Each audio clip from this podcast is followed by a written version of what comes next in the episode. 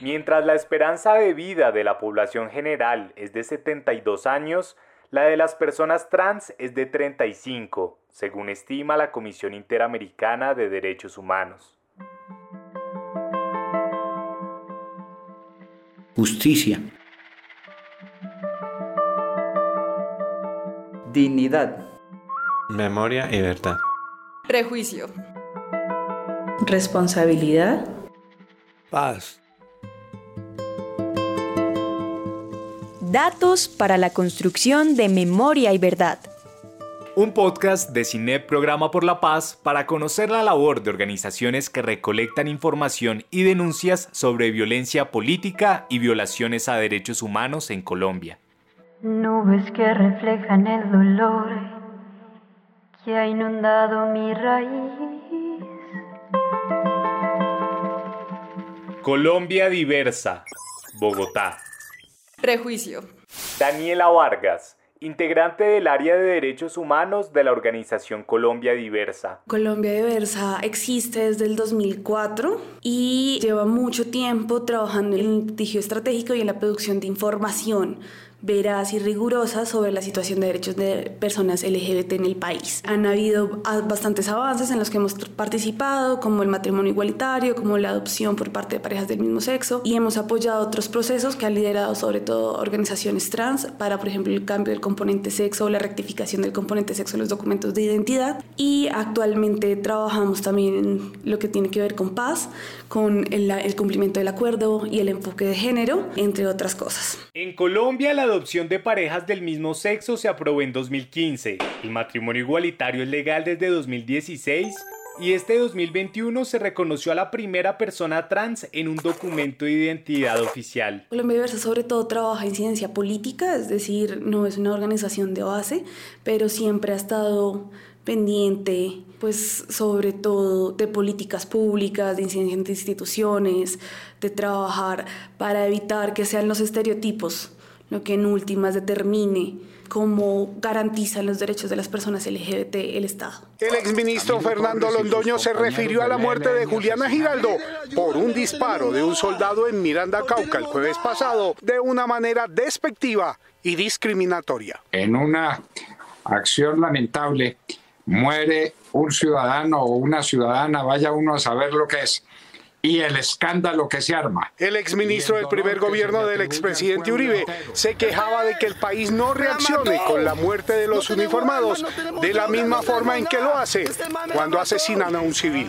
Todos los años, como te comentaba, revisamos las cifras de las personas LGBT asesinadas, amenazadas o violentadas por la policía en Colombia. Y asimismo hacemos seguimiento a los casos y el acceso a la justicia que tienen estas personas y revisamos también cuántos de estos casos han sido motivados por el prejuicio. El prejuicio es una categoría categoría analítica que nosotros utilizamos para entender que hay una violencia específica contra las personas LGBT por su orientación sexual o por su identidad de género e incluso no necesariamente tienes que ser LGBT, o sea, no tienes que ser lesbiana, gay, bisexual o una persona trans para sufrir esta violencia, sino que basta con parecerlo. Y que eso fomenta unas reacciones negativas que no son solo individuales, sino que hablan de una sociedad que discrimina y que considera que son personas no gratas y que hay que eliminar. El agresor de los jóvenes gay atacados en un centro comercial del norte de Bogotá no solo no se arrepiente de su actitud de rechazo contra ellos, que le valió el calificativo de homofóbico, sino que anunció que los denunciará penalmente porque por su culpa lo amenazaron de muerte.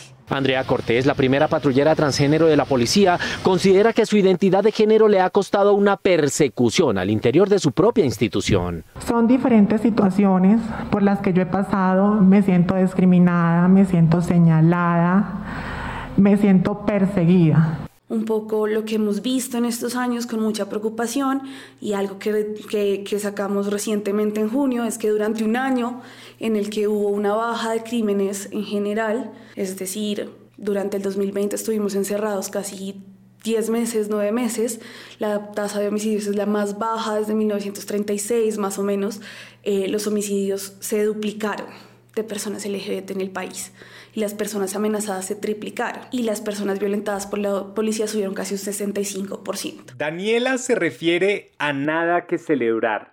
El informe que su organización emitió sobre el contexto de derechos humanos de la comunidad LGTBI en Colombia durante el 2020 En sus páginas se lee que 333 personas de esta población fueron asesinadas, 443 amenazadas y 228 fueron víctimas de violencia policial según su registro.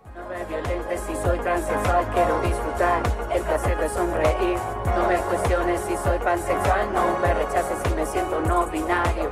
No me violentes si soy intersexual, para convivir en paz el respeto es necesario. Gay, lesbiana, ¿cuál es el problema? Mi identidad no se define por lo que impone el sistema, es el esquema que hoy en día evitamos ante todo lo anterior, primero soy un ser humano.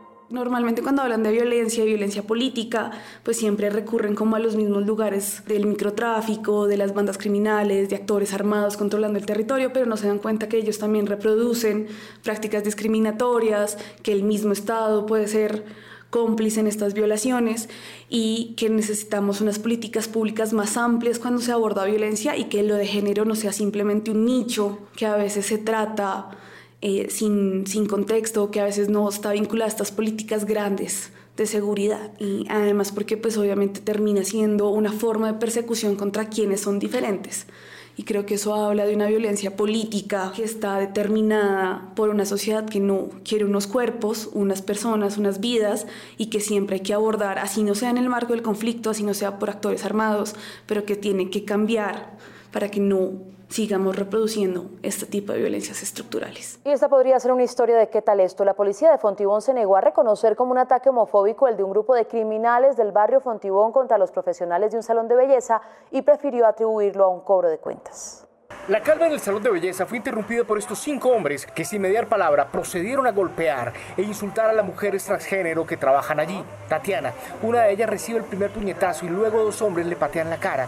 Tengo ocho puntos en mi cabeza, me atacaron la cara, ya pues estoy desvanecidita. Mientras las agredían, los victimarios soltaban expresiones de discriminación sexual. Nos gritaban todo ese tipo de cosas maricas, no las queremos ver en el barrio, en el sector. La violencia por prejuicio nosotros la identificamos por unos componentes que analizamos en cada caso, es decir, por ejemplo, hemos visto patrones de violencia muy comunes o bueno, muy estandarizados durante los últimos 10 años. La agresión contra mujeres trans trabajadoras sexuales, en los que la policía no ataca simplemente a la persona, no es simplemente detenerla, es golpearla donde se ha hecho implantes caseros, es decir, llamarla por su nombre en el documento o tratarla como señor, es muchas cosas que empiezan a sumar y que implican o que uno puede ver que hay una decisión de humillar a la persona. En 2020, por primera vez en los más de 15 años de informes de Colombia Diversa, las mujeres trans superaron a los hombres gay como el sector de la comunidad LGTBI más afectado por los homicidios, las amenazas y la violencia policial. 205 víctimas así lo constatan. Hay polémica en Medellín por un video en el que dos personas cortan y tiran a la basura una bandera de la comunidad LGBTI que había sido izada por la alcaldía y por esta comunidad en el pueblito Paisa para promover la tolerancia. Aquí se exhibe la bandera de Antioquia. Aquí no nos vienen a propagar nuestros símbolos patrios, sinvergüenzas. Nosotros normalmente lo que miramos es, pues a través de, como, no sé, los tipos penales que existen o, o estas lesiones a la integridad y a la vida de las personas, pues que siempre van a ser una forma de vulneración a los derechos. O sea, nadie puede salir decir que una amenaza no es una, una agresión, una vulneración. Si a ti te dicen se va de la casa porque si no lo mato, pues ya inmediatamente te ponen en peligro tu salud mental, tu salud emocional, te ponen en peligro tu salud económica, tu núcleo familiar. Todas esas son violaciones a los derechos humanos porque atentan con toda tu integridad y tu capacidad de vivir una vida libre de violencias, que creo que es un derecho de la dignidad humana y que está amparado por nuestras leyes y demás. Déjame vivir a mi manera, no me impongas tus ideas, que jamás me rendiré. No voy a bajar mi bandera, sus colores luciré. Esta es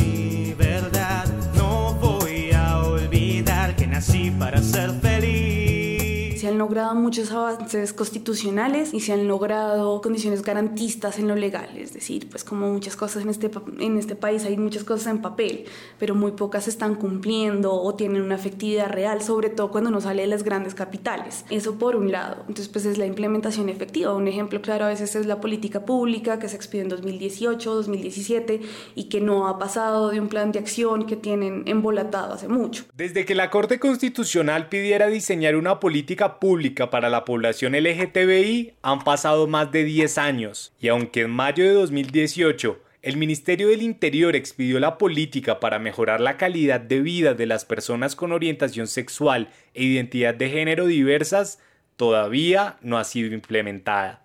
Además hemos notado que hay amenazas de retrocesos o de intentar eliminar estas nuevas formas de protección que se han creado para las parejas eh, y eso se nota con campañas que yo creo que remontan a las marchas contra la ideología de género del 2016, pero que también hablan de que desde, 2000, desde diciembre este, del 2020 no hay quien implemente el enfoque LGBT en el Ministerio del Interior.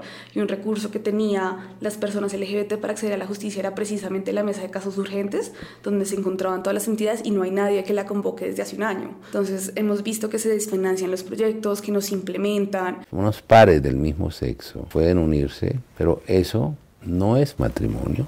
Alejandro Ordóñez, embajador de Colombia ante la Organización de Estados Americanos. Muchos homosexuales y lesbianas me han abordado. Me dicen, nosotros estamos de acuerdo con usted, nosotros no estamos de acuerdo con, con la adopción, por ejemplo. Hay todavía bastantes cosas por, por trabajar y porque hay muchos escenarios en los que hay que seguir encontrando peldaños, salud, educación, trabajo, todavía hay muchos retos, muchos, muchos retos. Digamos que hay, hay un campo de acción muy amplio que todavía falta. Y que como diría el último informe de Colombia Diversa, todavía no hay nada que celebrar.